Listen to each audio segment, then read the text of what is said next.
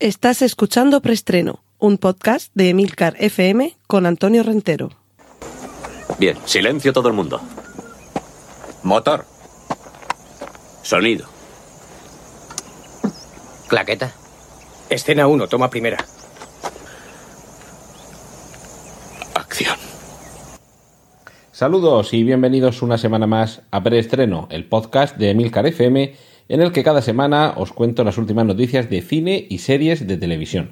Recordad que en las notas del podcast tenéis los enlaces a contenidos audiovisuales, carteles, fotos, trailers y demás hierbas, así como el minuto en el que comienza cada una de las secciones que componen este podcast, como es el caso de la primera que pasamos ya a escuchar, la dedicada a noticias de cine. Cortinilla de estrella y... Ya tenemos el primer tráiler de Día de lluvia en Nueva York, que es eh, A Rainy Day in New York, es el título original, imagino que será así como se traduzca aquí en España, y es la, la última película que ha rodado Woody Allen, y que de momento ya ha faltado a esa costumbre suya y nuestra de tener una de sus películas cada año. ¿Por qué? Bueno, no nos vamos a extender más en esto, pero sabéis que hay mucha controversia con él en relación a las acusaciones que se hacen sobre los posibles abusos, los presuntos abusos que podía haber cometido hacia una de sus hijas, abusos que han sido investigados dos veces por la justicia en Estados Unidos y no ha llegado a abrirse causa judicial contra él. Y esto no es una contradicción, lo de que lo haya investigado la justicia y que no se abra causa, porque eh, normalmente eso es lo que se hace, se plantea algo y hay un, eh, un primer examen, por así decirlo, de qué es lo que se está planteando para ver si hay visos o no hay visos de que haya asunto. Y dos veces se ha desestimado el, entrar a, a, abrir un procedimiento judicial. Pero bueno, la cuestión es que hay mucha protesta contra él, una especie de boicot, por así decirlo, y le está costando encontrar financiación para próximos proyectos o incluso, como el caso que nos ocupa, dónde, cómo, cuándo eh, estrenar algo que ya ha conseguido rodar. Es el caso, como digo, de A Rainy Day en New York. Ahora podemos ver el tráiler de esta película eh, protagonizada por caras nuevas. Es una nueva generación completamente eh, inédita en el cine de Woody Allen. Timothée Chalamet, El Fanning, Selena Gómez. Nombres, como veis, inéditos en el cine de, de Woody Allen. Está también Jude Law, Diego Luna, Liv Schreiber, pero que sobre todo son rostros mucho más jóvenes. Es un poco una actualización del elenco habitual en sus películas. Y de momento lo que podemos ver es ese primer tráiler. Noticias. El director español Mariano Barroso está rodando una película en la que va a dar su versión sobre el fin de ETA. Siempre es interesante que se, que se ruede aquí en España películas que tengan que ver con momentos de nuestra historia reciente. También es interesante que se prodiguen en las pantallas las distintas miradas que hay sobre estos episodios de nuestra, de nuestra historia. Otras cinematografías, la estadounidense, la británica, la francesa, la italiana, la alemana, de vez en cuando nos obsequian con eh, películas que nos permiten desde fuera, porque no somos de aquellos países y no hemos vivido ni estudiado esa historia, nos permiten conocer al menos una interpretación sobre esos hechos y aquí en España, en fin, no son demasiadas las películas que, que más allá de que se ambienten en una u otra época, se, eh, toman un poco esa, esa responsabilidad de arrojar luz sobre una parte de nuestra historia, ya luego podemos estar de acuerdo o no con el sesgo en el que se hace, pero en cierta forma para el tiempo y por suerte o por desgracia, estas películas suelen quedar como esa memoria histórica cinematográfica de una época, de un momento, de un lugar y de unas vidas. Vamos a ver, eh, Mariano Barroso es un, director que creo que no podemos poner en duda su talento, pero vamos a ver, eh, acaba de empezar el rodaje y me imagino que a lo largo de este año podremos tener alguna noticia más y yo creo que esta película ya se estrenará el año que viene, así que como suelo decir de vez en cuando, ya os informaremos, ya os lo contaremos aquí en preestreno. Y concluimos esta primera sección dedicada al cine con enlaces para que veáis más pósters de pelis falsas en las que interviene el personaje al que interpreta Leonardo DiCaprio en la última película de Tarantino y también tenemos ya el nuevo tráiler de Eras una vez en Hollywood. Se ha estrenado en Cannes, mientras estoy grabando esto ya han surgido las primeras eh, crónicas sobre el estreno en Cannes de Once Upon a Time in Hollywood y no son especialmente optimistas, en el sentido de que la película no es mala, pero no es el Tarantino más brillante. es un poco una mirada nostálgica de un amante, de un apasionado del cine, como sin duda es Quentin Tarantino, a una época. Recordad, es una reconstrucción del año 69 en Hollywood, en el entorno en el que sucedieron los crímenes Tate LaBianca. Eh, Sharon Tate, eh, mujer del director Roman Polanski, fue cruel y, vilmente asesinada. Además, estaba, estaba embarazada, estaba ya en avanzado estado de gestación, un crimen horrendo. Y ese es un poco, eh, no es el protagonista, digamos, de la película, el protagonista por lo que se nos muestra en, en este tráiler y en otro que ya hemos visto, es el personaje que interpreta eh, Leonardo DiCaprio, un actor de éxito, y Brad Pitt es su amigo y, y, compañero de aventuras, que además en las películas es su doble de acción. Y es como, como nos cuenta, en fin, cualquiera de nosotros lo puede ver en los trailers, una reconstrucción de un tiempo y una época. Y, y, al parecer eh, hay un momento en el que sí que la acción se mezcla con estos crímenes. Ya de hecho en este tráiler vemos a un personaje que no cabe ninguna duda de que es Charles Manson. Y bueno, también sabemos que Margot Robbie, que es otra de las actrices que intervienen en esta película, interpreta al personaje de Sharon Tate. La vemos también en el tráiler acompañada de alguien que imaginamos que es el actor que interpreta al joven Roman Polanski.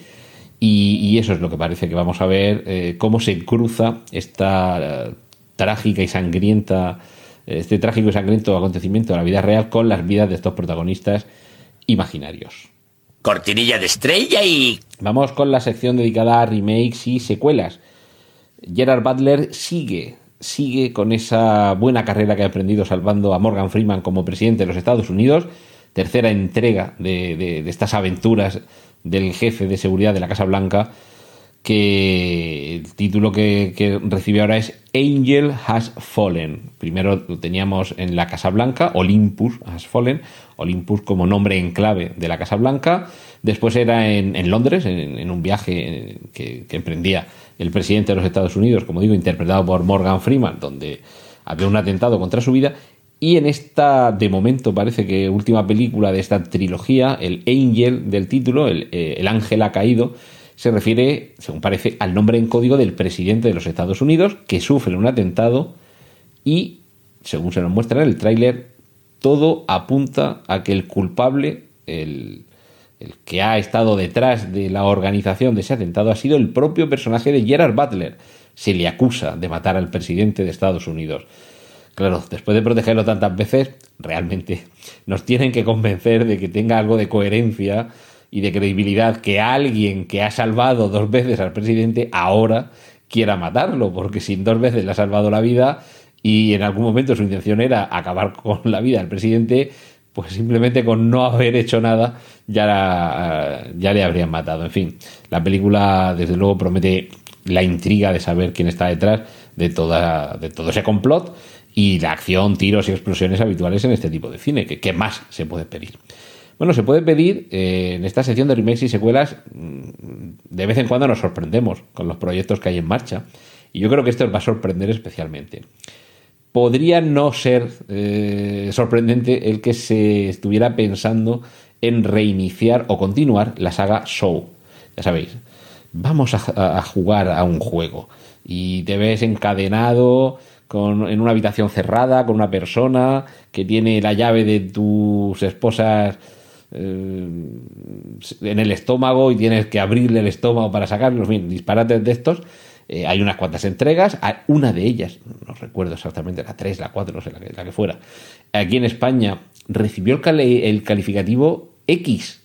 X, no para mayores de 18 años, X y que es un calificativo que no solo se utiliza para películas con contenido sexual explícito, sino en general cualquier contenido que pueda herir tu sensibilidad y se entiende que contenido sangriento o violento podría también ser acreedor de ese, de ese calificativo. Y lo cierto es que uno ve la película y fin, sí, hay escenas muy salvajes, pero tanto como para calificarla como X, era total. Pero bueno, eh, parece que este señor tenía una idea, o tenía no, tiene una idea para continuar con la historia de So. para continuar, más bien para reiniciar, ¿de acuerdo? Sería un reboot, un reinicio de esta franquicia, lo que propondría Chris Rock. Y al parecer no se trata de, mm, aunque él es conocido por sus papeles cómicos, no se trata de una versión cómica de eso, sino, en fin, continuar con el tipo de película adscrito al género en el que se enmarca eh, esta saga. Vamos a ver, de momento sabemos que tiene la idea, que la está eh, vendiendo, pitcheando para, para que la, productora decida si la, si la lleva a cabo. Vamos a ver cómo sale. Lo que sí que está confirmado es que en verano de 2021 habrá John Wick 4, que la 3 la tenemos calentita, recién sacada del horno, pero ya se nos confirma que en 2021 habrá próxima entrega cinematográfica. Y aquí distingo con lo de cinematográfica porque también se está preparando una serie de televisión titulada The Continental sobre el hotel del mismo nombre que aparece en la saga John Wick. Ya sabéis, ese, esa especie de, de, puerto refugio donde los eh, asesinos a sueldo de, que, conocemos en esta franquicia cinematográfica pueden descansar, pueden recibir eh, cuidados y atención para sus heridas. En principio, en principio, eh, sabedores de que están a salvo, que en ese lugar las armas se depositan en la entrada y que ahí son todos amigos. No voy a desvelar más, más datos por si hay alguna entrega que os habéis perdido. Y de secuelas raras y de reinicios raros, esta semana vamos a tener unos cuantos. Dan Aykroyd tiene escrita una, una precuela de cazafantasmas ambientada en los años 60. Y en esa precuela lo que se nos contaría son los años de juventud de los tres protagonistas de las dos películas originales de los cazafantasmas. Veríamos unas versiones adolescentes, eh, sabríamos cómo se conocieron y cómo dio inicio su pasión por eh, todo esto relacionado con el mundo de lo paranormal. A mí la idea me parece sencillamente fascinante y habría que cruzar todos los dedos de la mano, todos los dedos de los pies y, esperar que esa idea llegara a buen puerto, que alguien con talento, ganas y capacidad la acogiera con cariño y amor en su seno y que diera a luz un producto del que todos pudiéramos sentirnos orgullosos.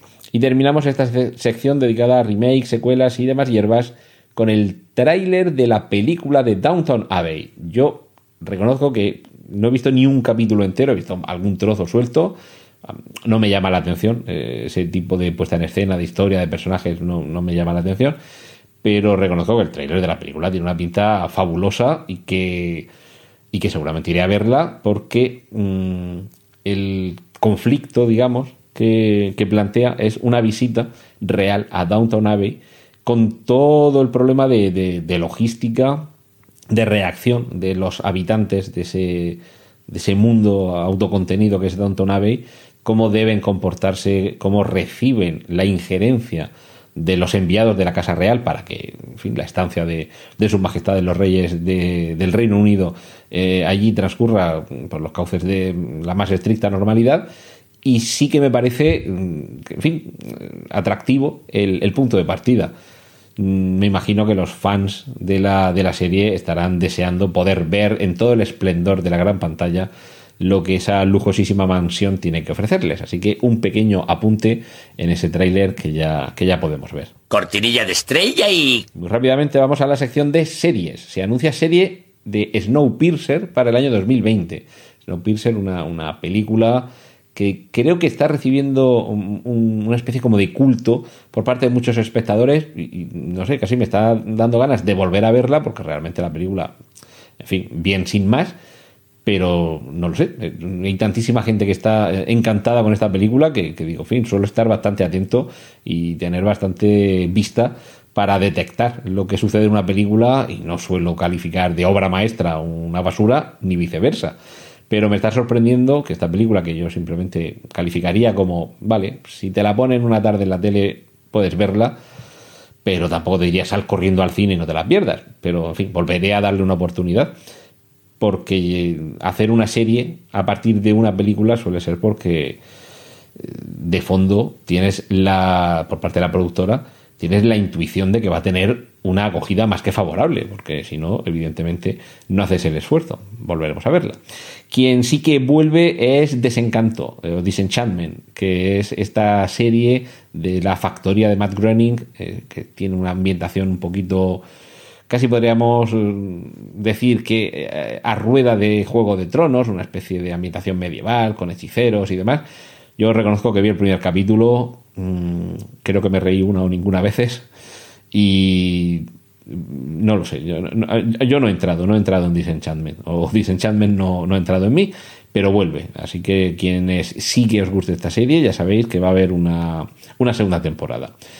Eh, tenemos también un tráiler de Primal, el tráiler de una serie de animación para adultos, ahora explico el por qué para adultos, de Gennady Tartakovsky.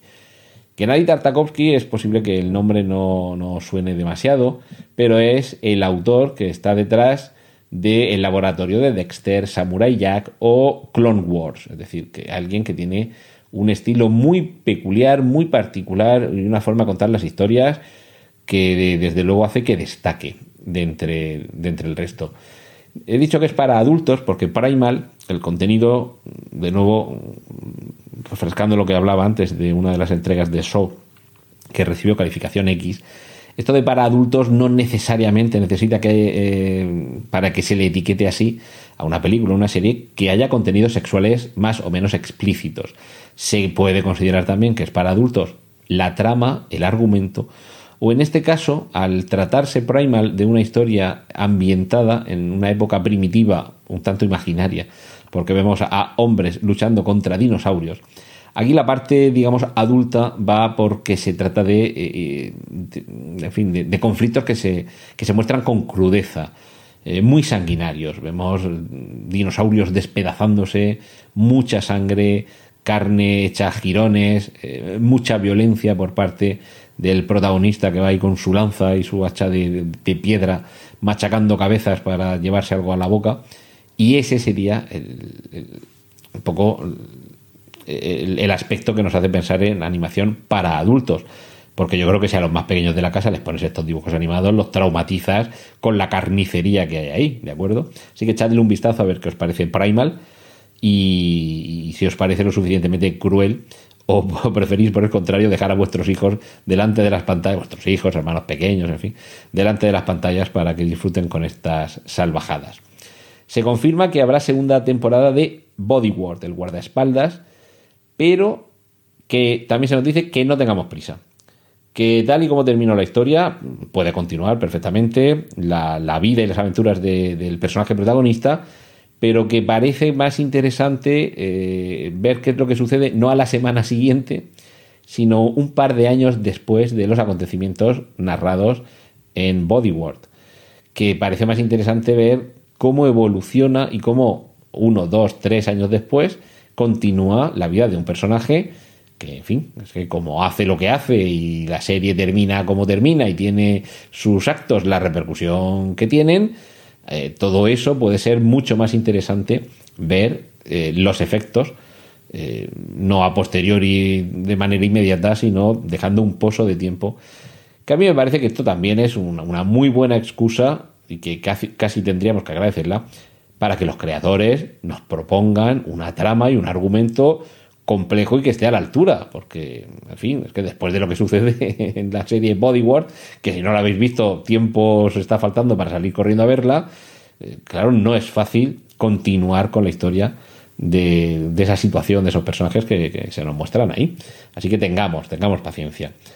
De momento lo que podemos ver también es eh, de los nuevos episodios de Black Mirror. De momento eh, he localizado el, enlace para ver el tráiler del capítulo, son tres, en el que la protagonista es Miley Cyrus.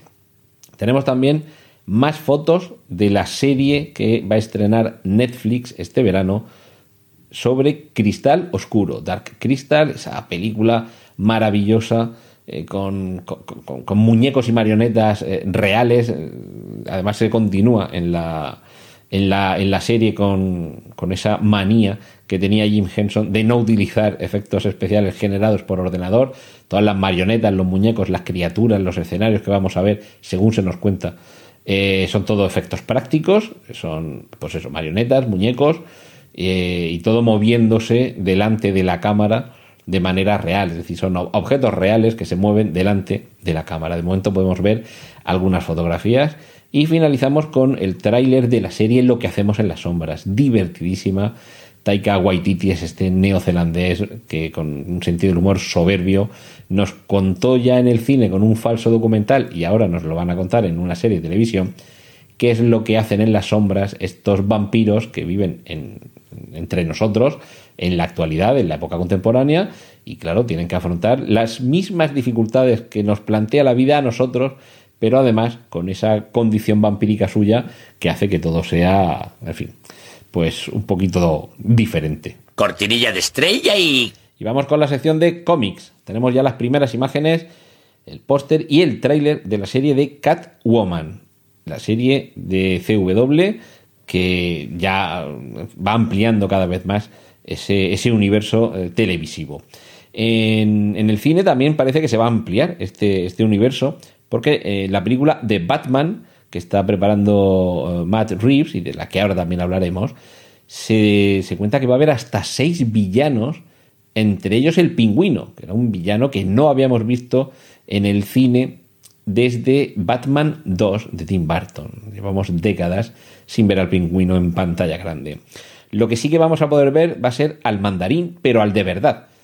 Eh, si habéis visto, que me imagino que a estas alturas también tiempo habéis tenido, de ver eh, Iron Man 3, sabéis que allí aparecía Ben Kingsley interpretando al mandarín, pero realmente, realmente, y me perdonaréis el spoiler, pero que habéis tenido unos cuantos años para verla, y si no la habéis visto, tapaos los oídos durante 10 segundos, es que Ben Kingsley interpretaba a el mandarín, que no era el mandarín, sino un actor que se hacía pasar por el mandarín. Fin del spoiler. Eh, ahora lo que se nos cuenta es que en el universo cinematográfico Marvel vamos a poder ver al mandarín de verdad. Y si el mandarín de verdad es eh, solamente, no voy a decir ni el doble ni el triple, solamente eh, el retrato exacto de lo que se nos contaba en Iron Man 3, que era y hacía el mandarín, pues me parece un magnífico, magnífico, magnífico villano.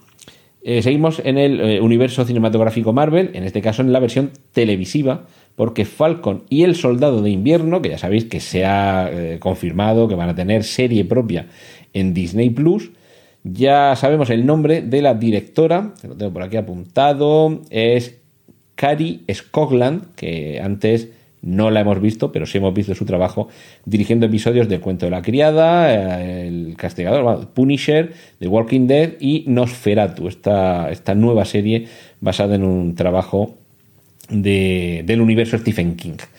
Eh, bueno, mm, cuando me refiero al universo Stephen King, eh, es porque el autor es Joe Hill, que es el hijo de Stephen King, es decir, la novela eh, lo del universo Stephen King es por esto, porque es un, creador que aunque no continúe eh, en el universo de su padre, pero en fin, ya, ya, me entendéis, va, va un poco por, por, ahí. Pero bueno, la cuestión es que en esta serie de Falcon y, El Soldado de Invierno vamos a tener a actores que ya hemos visto en el universo cinematográfico Marvel. Apuntar Sharon Carter, que era una agente de SHIELD que vimos en Capitán América Civil War y en El Soldado de Invierno.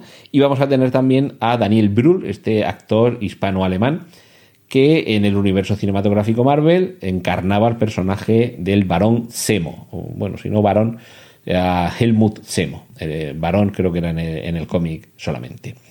Y por continuar con universos comiqueros y con universos cinematográficos Marvel, dentro de las películas que Marvel que Disney había anunciado para los próximos años, hay una en el año 2022 que se anunció que se estrenaría una película en el 2022 del universo cinematográfico Marvel, pero sin dar más detalles. Pues ahora los rumores es que podría ser, y recordad la fecha, año 2022, podría ser la quinta entrega de Los Vengadores. Después de Vengadores a secas, después de... Eh, yo lo diré. Después de la era de Ultron, Civil War y. Ay, perdón, Civil War. Eh, Infinity War y Endgame. Esta sería la quinta entrega de las aventuras de los Vengadores. Evidentemente, con unos cambios en el reparto derivados de cómo ha terminado la fase 4. Y hablando de terminar, terminamos la sección dedicada a los cómics con a los cómics adaptados a cine o televisión con la noticia que tiene que ver con el título del podcast de esta semana, de vampiro a hombre murciélago. Y es que a estas alturas ya os imagino más que informados, porque esto es una noticia que salió justo la semana pasada, el jueves, cuando ya había grabado y subido el anterior episodio preestreno, pero ya sabéis a estas alturas que Robert Pattinson ha pasado de vampiro a hombre murciélago. Es el protagonista masculino de la saga Crepúsculo y es el actor que ha sido elegido por Matt Reeves para protagonizar The Batman, la película que inicialmente iba a dirigir, guionizar y protagonizar eh, Ben Affleck y que al final ni una cosa ni otra ni la siguiente. Ni la ha escrito, ni la ha dirigido, ni la va a protagonizar. A ver, ha habido mucha controversia en torno a si es idóneo o no Robert Pattinson para encarnar una versión más joven, seguramente la versión más joven que ha visto el cine, de Bruce Wayne y Batman. Yo no entro en si es eh, adecuado o no, simplemente también me hago eco de mm, las controversias que hubo anteriormente, cuando Michael Keaton se, se le eligió para que fuera Batman, por ejemplo, y, en fin, lo hizo más que bien y de hecho recordado con, con, mucho cariño y aparte otros muchos actores que han interpretado otros muchos personajes en otras muchas películas y que en principio se dudó de su idoneidad y posteriormente se vio que lo hacían sin ningún problema. Y en este caso, además, eh, yo os recomendaría que vierais The Lighthouse, el, Faro, que es una película en la que interviene Robert Pattinson, en la que además eh, la contrapartida que tiene como intérprete es nada menos que Willem Dafoe. Y, y que, bueno, la película, dejando aparte que aparezca él y que su y que su interpretación anterior en otras películas os pueda gustar más o menos, pero es que eh, precisamente en su, en su participación en esta película creo que eh, da mm, buena cuenta de lo buen actor que puede llegar a ser si se le pone delante un buen guion. Esto que lo habíamos visto también en, a ver si me acuerdo cómo película, eh, Z, la ciudad perdida, me parece que se, que se llamaba. Eh, ahí le veíamos también ser capaz de, de una interpretación que, en fin, que era más que, más que defendible. Es que en este caso, en, en The Lighthouse, no, en fin, seguramente quienes solo le hayáis visto en Crepúsculo, os va a sorprender. Os va a sorprender porque realmente demuestra que es capaz de ser un, actor dramático, con, con, dotes realmente encomiables. Y claro, quizá ahí lo único que, que uno pueda achacarle es que eh, tiene un cierto hieratismo en, en algunas ocasiones que hace que, que, te cueste creerte algunos, algunos de los instantes que trata, que trata de recrear. En La ciudad perdida de Z y en esta película de Lighthouse, que dirige Robert Egger, por cierto, el director de La Bruja, de Witch, con esto ya os podéis eh, imaginar un poco la atmósfera y el ambiente opresivo, pero eh, en estas dos películas, quizá por la ambientación de época, no, nos puede costar imaginarle dentro del traje de Batman. Eh, yo, fijaos, casi, casi me, me, acercaría más a su papel en Cosmópolis, una película que dirigió David Cronenberg en el año 2012. Yo casi me fijaría más en su intervención en esa película para ver, eh, lo digo por, por vestir un poco al personaje, por ambientarlo, por colocarlo en un sitio en el que nos podamos creer a, a su Bruce Wayne. Y a partir de ahí yo ya empezaría a, a pensar si podemos estar o no, no, no, ante el mejor, pero sí ante un Bruce Wayne barra Batman bastante defendible y que seguramente se merece ese beneficio de la duda que nos va a costar, pero que hasta que no le veamos en un tráiler y sobre todo en la película tampoco deberíamos valorar tan alegremente. Cortinilla de estrella y... Y finalizamos con la sección dedicada a las adaptaciones. Solamente, solamente tenemos una noticia que tiene que ver con La materia oscura. Es una trilogía de novelas que, llega a HBO. De hecho, es la gran apuesta de HBO después de Juego de Tronos y adapta, eh, como digo, una trilogía de, novelas que ya conoció una adaptación al cine. El, el, autor es Philip Pullman y la primera novela que ya vimos adaptada al cine de esta trilogía, mm, más bien dirigida a un público eh, juvenil, no infantil, pero sí juvenil o young adult, como se le denomina en Estados Unidos, adultos jóvenes, adolescentes, eh, como digo, la primera adaptación que conocimos era la película titulada, yo lo diré, la brújula, la brújula Dorada. Esa película adaptaba la primera entrega de esta trilogía de novelas. Mm, tengo muy buenas referencias de las novelas. La película de La Brújula Dorada a mí me pareció un poquito irregular, a pesar de contar, entre otras cosas, con un magnífico reparto. Eh, si no recuerdo mal, eh, Daniel Craig y Nicole Kidman estaban ahí. Una película del año 2007, ya la verdad es que han pasado también unos cuantos años. Y realmente no funcionó demasiado bien. Es cierto también que venía en ese entorno en el que las películas que adaptaban las novelas de la crónica, las crónicas de Narnia tampoco habían conseguido ser unos grandes éxitos. Harry Potter no tenía ningún rival a la vista, ni se le esperaba. Eh, se intentó también eh, adaptar algunas otras, eh, ¿cómo se llama este? Percy, no sé cuántos, y el poder del rayo o algo así. Que, en fin, hubo una, una serie de intentos de subirse a la ola en la que surfeaba exitosamente Harry Potter y no llegó a conseguirse. En este caso vamos a ver si la serie de televisión es mejor idea. Yo creo que seguramente sí lo va a ser, aunque solo sea por esto de tener algo más de tiempo para desarrollar los arcos de personaje, la trama, no tener que ir corriendo y, hacerlo con un formato episódico que en ocasiones es que hay historias a las que les queda mucho mejor. En este caso, a ver si tengo por aquí el dato, eh, van a ser eh, un formato de ocho episodios con, con esa adaptación de la primera de las tres novelas con otros ocho episodios el año siguiente y se supone que si todo va bien, un año después tendríamos los siguientes ocho, ya finalizaría la adaptación de esas tres novelas.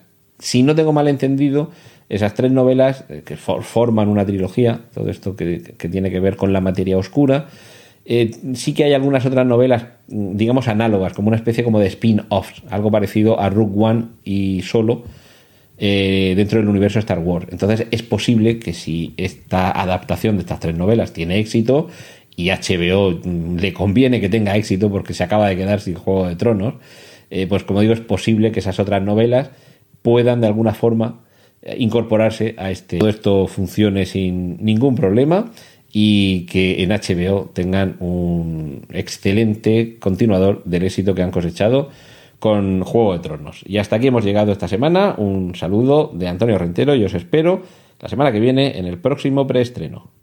¡Y corten! Gracias por escuchar preestreno. Puedes contactar con nosotros en emilcar.fm barra preestreno, donde encontrarás nuestros anteriores episodios. Genial, la positivar.